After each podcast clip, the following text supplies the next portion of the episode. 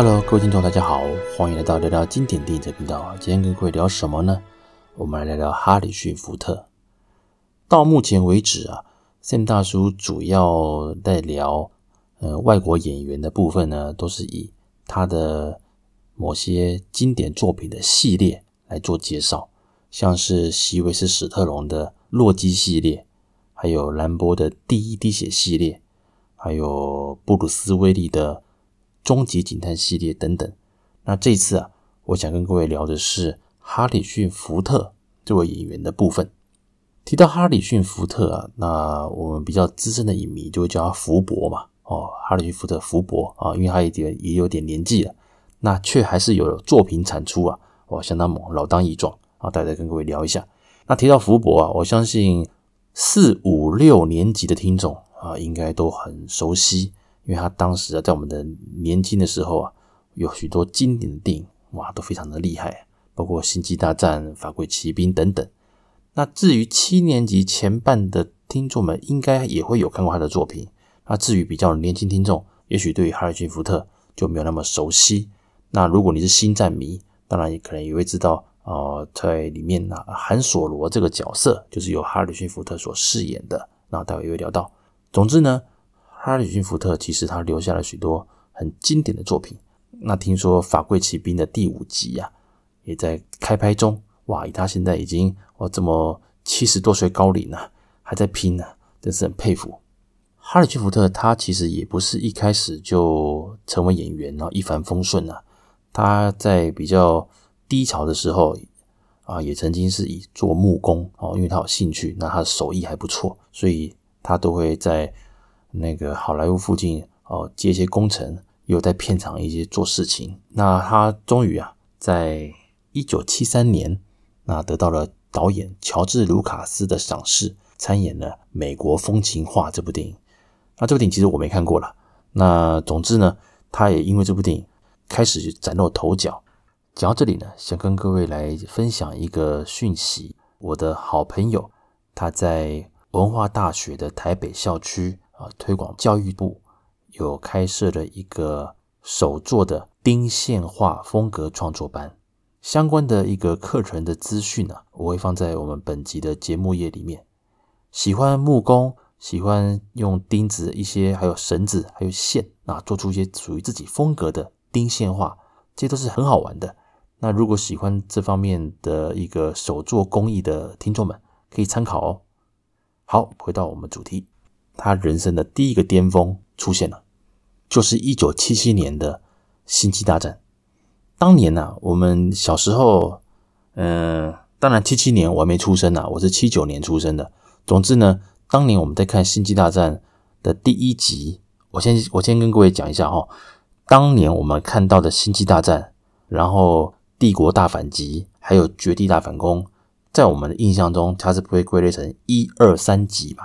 只不过后来，因为乔治·卢卡斯把它打造成一个《星际大战》的宇宙，所以呢，我们小时候看的《星际大战》的一，还有《帝国大反击》，还有《绝地大反攻》，分别变成了这个系列的第四集、第五集跟第六集。所以呢，大家如果在查《星际大战》的时候，如果打个四部曲啊，会比较清楚啊。基本上那个就是我们当年小时候看的那个《星际大战》的第一集啦，啊。没关系，这个不熟悉星战这个系列的听众们可能会比较陌生啊，所以我在这边跟各位稍微解释一下。总之呢，七七年这部《星际大战》哇，横空出世啊，真的是哇，让乔治·卢卡斯整个声势推到最高。而饰演里面的就是韩索罗，《星际大战》的一个出现啊，让韩索罗呃饰演他韩索罗的这个哈里逊·福特，顿时变成一个国际型的。国际知名的巨星呢，而接下来呢，八零年还有八三年，分别就是《帝国大反击》还有《绝地大反攻》。那韩索罗这个角色都是相当的抢眼，戏份也很多，所以啊，呃，他也真的是成为他的一个人生巅峰的一个系列之一。那之后，因为我刚提到乔治·卢卡斯把这整个星战的一个系列打造成九部曲嘛。所以呢，呃，我刚讲的《星际大战》的一就变成四部曲，啊，帝国大反击变五部曲，那绝地大反攻呢，就是星际大战的六部曲。之后又出现了星际大战的一二三嘛，一部首部曲、二部曲、三部曲，就是讲那个黑武士他是如何的黑化。那最后在几年前又重启了，这是新的一个篇章。那所以呢，韩索罗在所谓的七部曲，也就是那个 Star Wars 的原力觉醒的那个部分，也重新再以韩索罗的身份加入。所以其实如果年轻听众是因为呃原力崛起而认识哈里逊福特的话，啊也很正常。OK，好，那我们把这个在时间轴来拉回到七零年、八零年代。在帝国大反击，当然接着星际大战来演嘛，哇，大成功！那时候已经是站稳了那个影坛哦，非常有非常的有分量。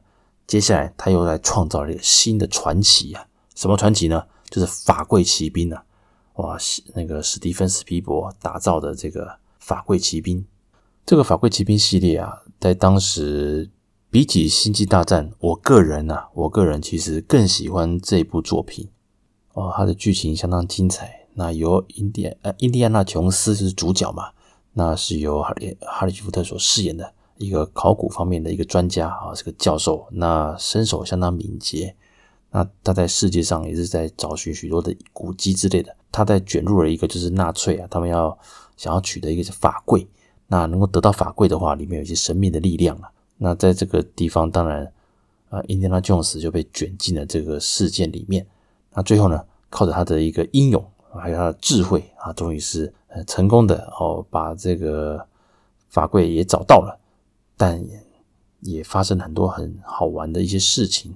而这个法柜打开的时候呢，哇，小时候看到这部电影也是相当的的就会怕了，因为那时候特效拍得不错。因为法柜打开之后呢，连看到的人其实都会呃受到一些诅咒而消失了。所以这部电影当时小时候看的时候，你发现哇，很精彩。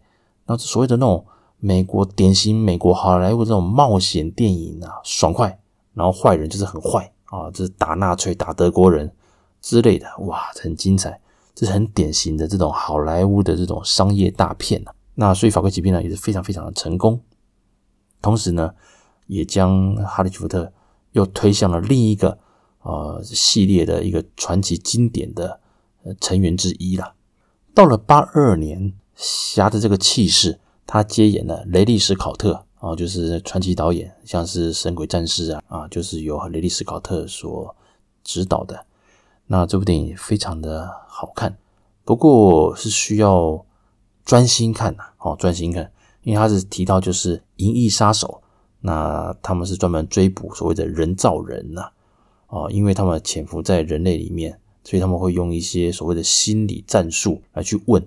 来判断你到底是不是人造人还是你是人类。但是呢，当他发现人造人似乎也有人性的时候呢，他的内心也动摇了。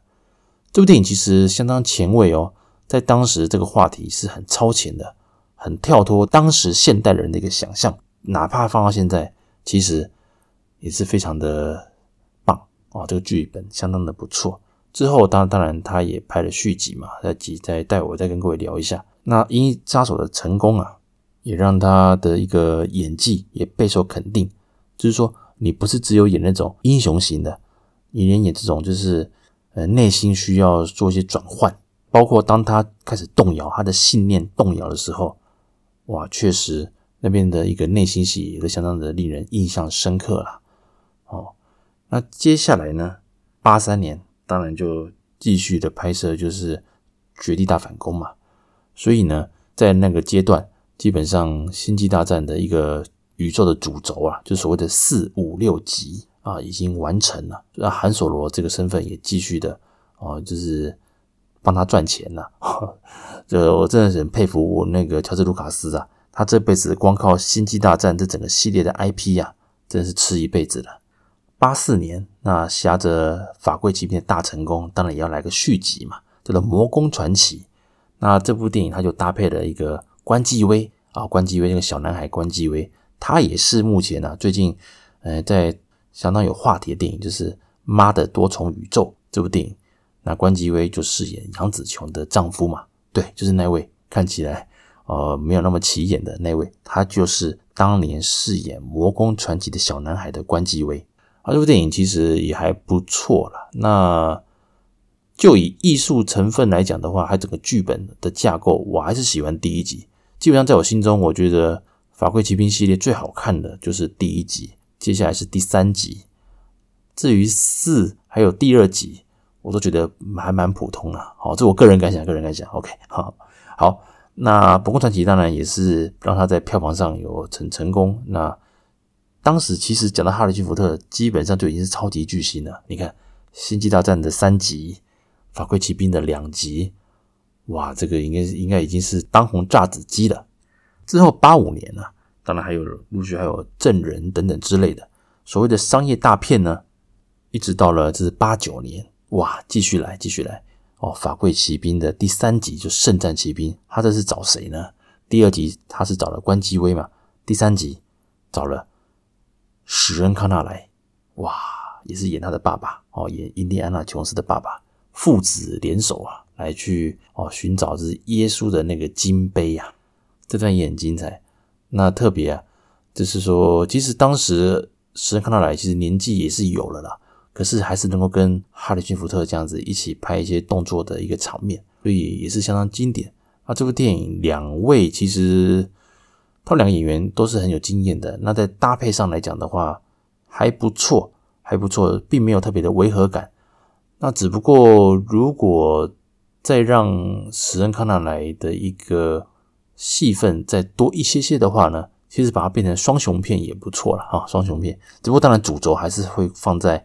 呃，印第安纳琼斯的部分啊，所以《圣战奇兵》对我来讲也算是一个很经典的作品之一啦。你会一次看到史恩康纳莱还有哈里逊福特共同演出啊，演父子这种组合也是绝无仅有了非常的经典啊。好，那讲到这边呢、当然你看，你说圣大叔，你不外乎怎么讲，就是讲法柜奇兵系列啊，星际大战系列啊，那他之后还有什么作品吗？哦我相信年轻听众应该还是会这样子觉得嘛。我跟各位讲，除了这两个大系列之外，他还有好几部很棒的作品。什么作品呢？又是一个宇宙。什么宇宙呢？就是《爱国者游戏》的杰克莱恩。他是根据那个汤姆克兰西的小说改编呢、啊，就是杰克莱恩这个角色，啊是一个中情局的，就是 CIA 的探员啊。那当然，在电影的话，会跟原著有一些不一样，包括人物的设定，那我就不赘述了啊，这比较复杂。其实杰克莱恩第一次在影坛出现的话，应该算是《猎杀红色十月》，当时呢是由史恩康纳莱他是饰演那个潜艇的舰长嘛。那杰克莱恩这个角色呢，就是由亚历鲍德温来饰演。那到了其实《爱国者游戏》算是第二集。算是猎杀红色十月杰克莱恩这个角色的延续嘛。第二集的爱国者游戏呢，啊，就是由这个杰克莱恩这个角色就不是由亚历鲍德温来饰演了，而是由哈里逊福特。这部电影很好看，很有深度。其实我当年是看了电影之后，我再去看原著小说啦，啊，都很精彩。当然，小说通常都会比电影还精彩啦，这也是事实。那他在里面就是他去那个英国嘛。然后在不经意的情况之下呢，呃，解救了就是被爱尔兰共和军攻击的那个王室的成员呐、也造成这支恐怖分子的一个他的弟弟啊，哦，这个就当场就死掉了嘛，被击毙了。那他这个仇就记住了。后来啊，当他就哥哥就找机会就来到美国，一步一步的来报仇，就要找杰克莱恩来报仇。这部电影其实因为毕竟小说改编嘛，所以其实结构很完整。只不过因为时间关系，他没办法把每一个角色的细节写得这么棒。但我跟各位讲的是，《爱国者游戏》是非常有深度的，所以我们可以看得出来啊，呃，哈里奇福特从证人还有到《爱国者游戏》，他要去演这种内心戏多的，而且带呃动作戏也有。虽然他不像《法柜奇兵》系列这么华丽啊，不像《星际大战》。啊，这么看下去就是很直啊，啊，这个角色很直。他在饰演证人的主角，还有像是《爱国者游戏》的杰克莱恩，其实他真的演技呃有目共睹啊，成功的诠释了杰克莱恩的这个角色。那到了九三年呢，这是我心目中最喜欢哈里逊福特的电影，就是《绝命追杀令》。那基本上这部电影在台湾的话，应该 HBO 吧，会偶尔会重播。这部电影在当时也创下了全球的票房，相当的呃杰出了。所以当时啊，在整个呃史上票房榜，在铁达尼出现之前吧，印象中在全球的票房榜上啊，哈里逊福特的许多电影几乎都排在前十名的，像是《星际大战》啊，像是像《法柜奇兵》等等，还包括这部《绝命追杀令》，都是相当的票房的非常高。只不过后来慢慢的被像《铁达尼号》啊等等之类的，还有慢慢的追过了。那这部电影呢，他是饰演一个叫大呃呃 Richard Gimble，呃就是那个理查金波，他演一个这个医生。这部电影当年我去电影院看的，我非常的喜欢，我还买了电影原声带。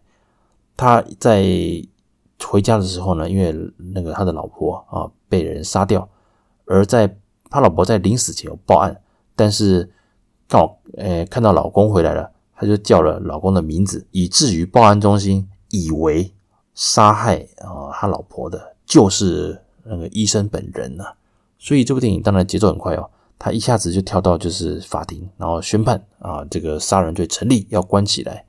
而在他们要准备呃押送犯人嘛，因为那个到监狱的一个途中啊，啊，因为有发现是发生一些状况，以至于那个医生也一起的，就是呃逃出来了。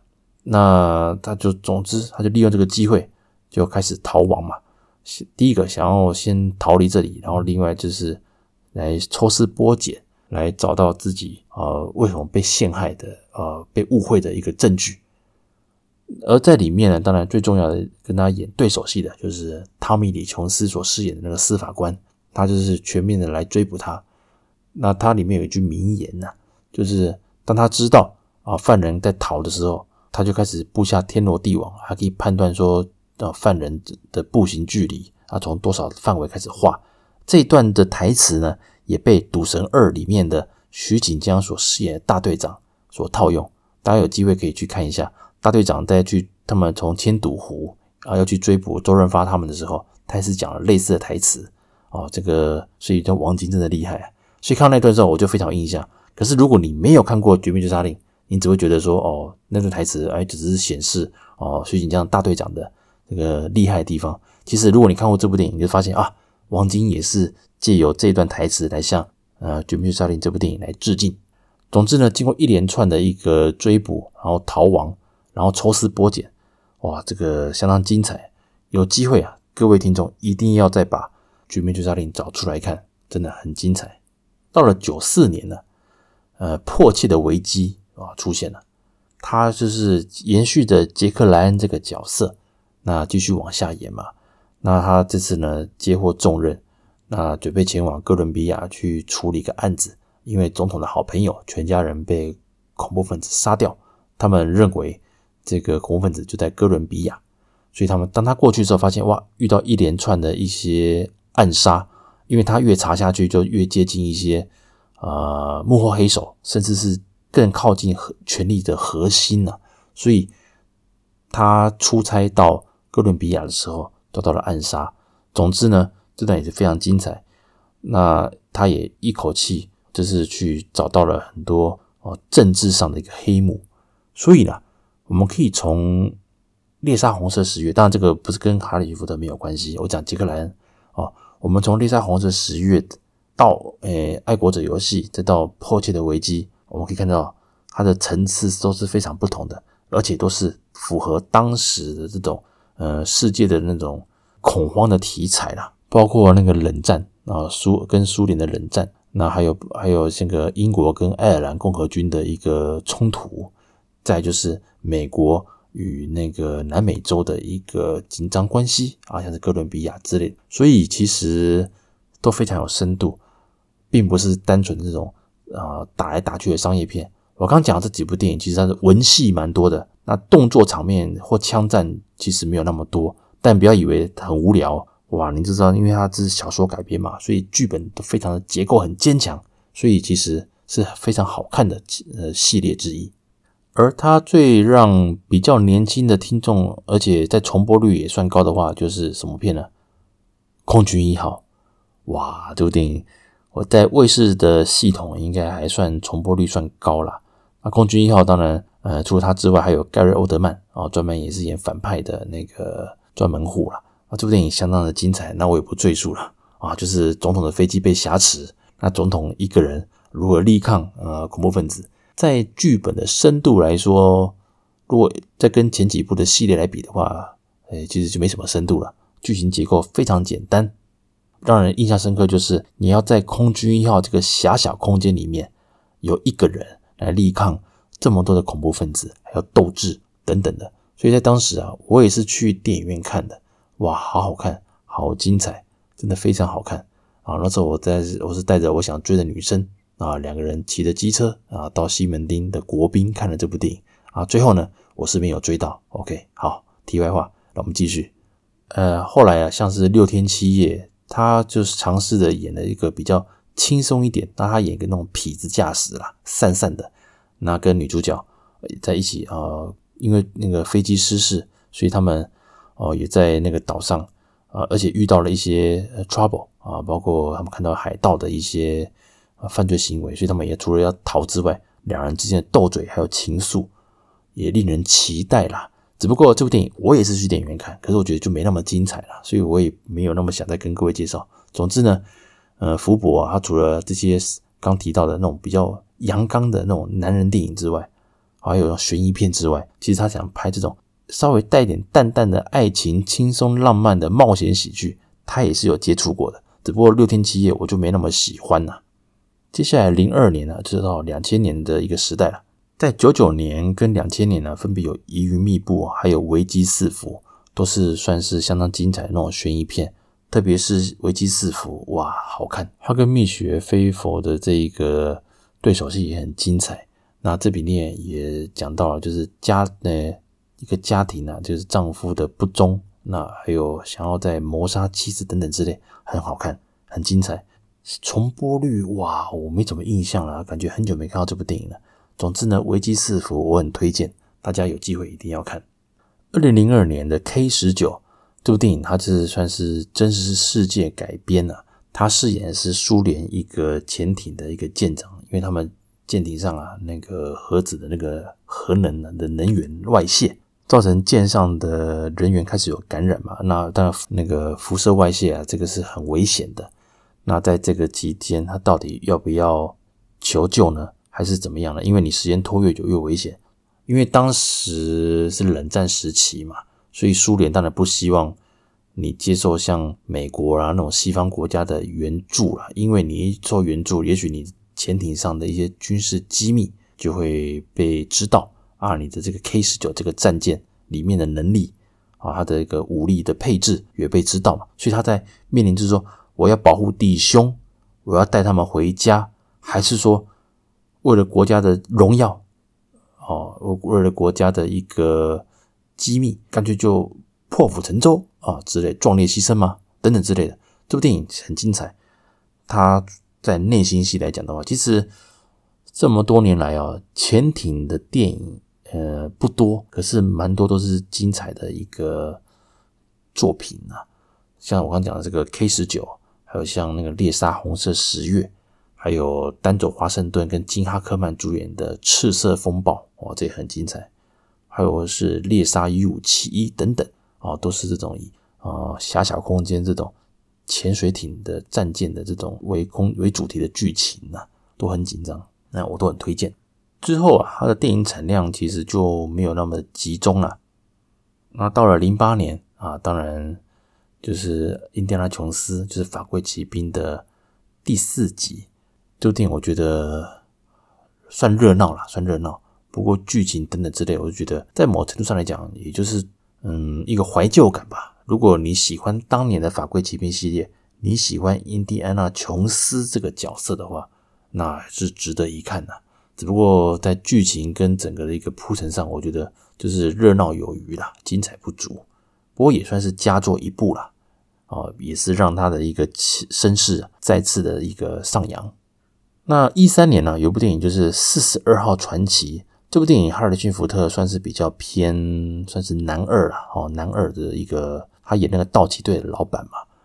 不过那个道奇是布鲁克林道奇啦，还不是现在的洛杉矶道奇队。那熟悉职棒大联盟的听众一定知道嘛。那四十二号就是 Jackie Robinson，就是大联盟的第一位黑人球员啊。那他当时啊被这个老板赏识了，把他扶到，就是带带他上大联盟，也算是个创举。那哈里逊福特饰演这个老板，他除了怎么讲很超前的一个作风啊，因为当时棒球啊还是有分啊，黑人就打黑人的，白人就打白人的。那甚至啊，在一般的社会上也是有分啊，包括餐厅啊有黑人用的、白人用的啊，厕所也有所谓的黑人用的、白人用等等之类。当时种族歧视非常严重，是特别是在那个南方的那些州啊。当然，布鲁克林在纽约嘛。所以其实当时他启用 Jack Robinson 来打那个大联盟啊，算是一个让众人啊哦跌破眼镜，同时也对他施展压力。所以除了这老板承受压力之外，当然最直接就是 Jack Robinson 他本身呢、啊，他在场上不但受到那个白人球员的谩骂，连初期啊，连队友都不是那么喜欢他，总觉得你是黑人嘛，对吧？就是不喜欢你啊，就是歧视等等之类的。那在里面，当然哈里逊福特算是个导师了，那也是开导 Jackie Robinson 跟他一起的熬过这段最难熬的日子，而 Jackie Robinson 也拿出了最棒的成绩啊，成为一个传奇。所以这部电影，我之前在跟那个啊工程大叔阿杰啊，我们在那个聊聊棒经典的棒球，我们在聊聊的经典棒球电影那一集就有聊这部电影。啊，有兴趣的听众呢，可以去参考一下。那特别是如果喜欢棒球的听众呢，这部电影也一定要看，因为真的很精彩，而且很励志。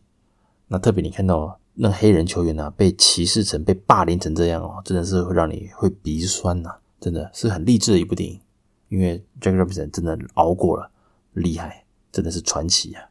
而饰演 Jackie Robinson 的那位演员呢，就是 Aaron Bossman。就是饰演黑豹啊，漫威电影黑豹那位男主角，那他也之前离开了嘛，所以其实除了黑豹之外呢，传奇四十二号啊，也是我觉得他一个非常好看的电影。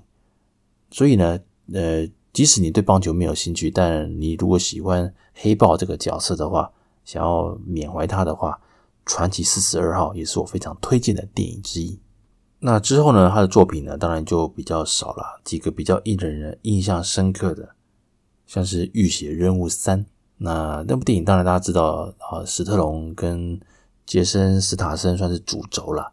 不过他这三集啊，他们也号召了很多呃以前的那个经典的动作片巨星们啊，一起来组合这种大堆头的这种热闹型电影。而第三集呀，哈里逊·福特也有在里面算是客串了。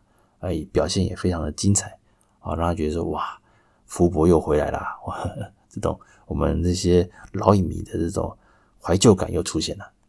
那一五年，当然就是我刚提到的，就是《星大战》的第七部曲啊，就是《原力觉醒》，还有一九年的《天行者的崛起》，哇，他又以韩索罗的身份重新的复出了，也让许多年轻影迷对他更有印象。所以，如果你是因为这两部电影而对哈里逊·福特比较认识的话，也很正常啊，因为毕竟他的巅峰时刻已经是在啊比较之前了。所以，《星大战》的七部曲跟第八集的出现，也确实让韩索罗这个又重新让大家有印象了。而一七年的《银翼杀手》的二零四九也算是《银翼杀手》的一个延续了。这部电影也相当的不错，大家可以有机会找来看，这是一七年的作品。那如果看维基的话，目前他在全力的去拍摄那个《法柜奇兵》的第五集，目前看到片名叫做《印第印第安纳琼斯五》，那还不晓得最后会不会加一些副标题之类的。总之，他目前预计的上映时间是二零二三年呐。那我们也希望能够准时的、如期的看到这部作品。我们真的是很喜欢哈里逊·福特，虽然他已经高龄将近快八十岁了，不过。一个传奇角色的重新出现啊，我们也是非常期待。那也希望呢，呃，福伯能够身体健康，那继续的带给我们更多的经典作品。以上呢，就是我为各位所介绍的哈里逊福特几部重要作品。那这边呢，我再重复一下，我个人觉得必看的系列了，当然就是《星际大战》的四部曲、五部曲、六部曲。接下来就是《法柜奇兵》的第一集，还有第三集，然后再是《空军一号》，还有 K 十九，还有维基四伏，还有传奇四十二号，最后呢就是《绝命追杀令》。这几部呢都是我非常非常推荐的。那还有再是《爱国者游戏》，还有《迫切的危机》。好，以上呢郑重的推荐给各位，感谢各位的收听，我们下次见喽，拜拜。